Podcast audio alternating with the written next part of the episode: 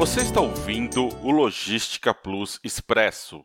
Enquanto o assunto vacinação contra a Covid-19 domina as conversas em todo o mundo, mudanças no cenário global de logística ainda ocorrem por conta de novas fases de restrições impostas por países afetados pela doença. No Reino Unido, Meg Keenan, de 90 anos, recebeu a primeira dose da vacina da Pfizer, que deu início à campanha de vacinação contra a Covid-19. A foto de Meg é um símbolo de esperança para 2021. No Brasil, o governo anunciou na segunda-feira, 7 de dezembro, que vai oferecer gratuitamente à população as vacinas que vierem a ser aprovadas pela Anvisa, Agência Nacional de Vigilância Sanitária. Em São Paulo, a previsão do início da vacinação é janeiro. No mês passado, China e outros 14 países da região Ásia-Pacífico criaram o maior pacto comercial do mundo.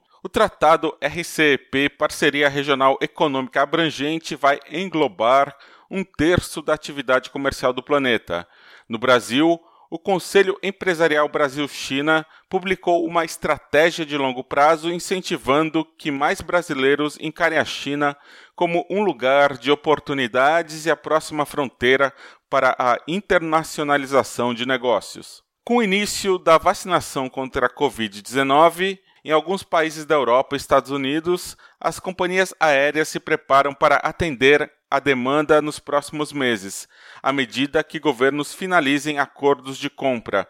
As prioridades de embarque na Europa, principalmente na Alemanha, serão estabelecidas da seguinte forma: vacina e medicamentos serão prioridades, demais cargas estarão em terceira ordem. Por esse motivo, é previsto um aumento na demanda de cargas da Europa, tornando escassos os espaços e apresentando oscilações no valor de fretes e tarifas durante a temporada.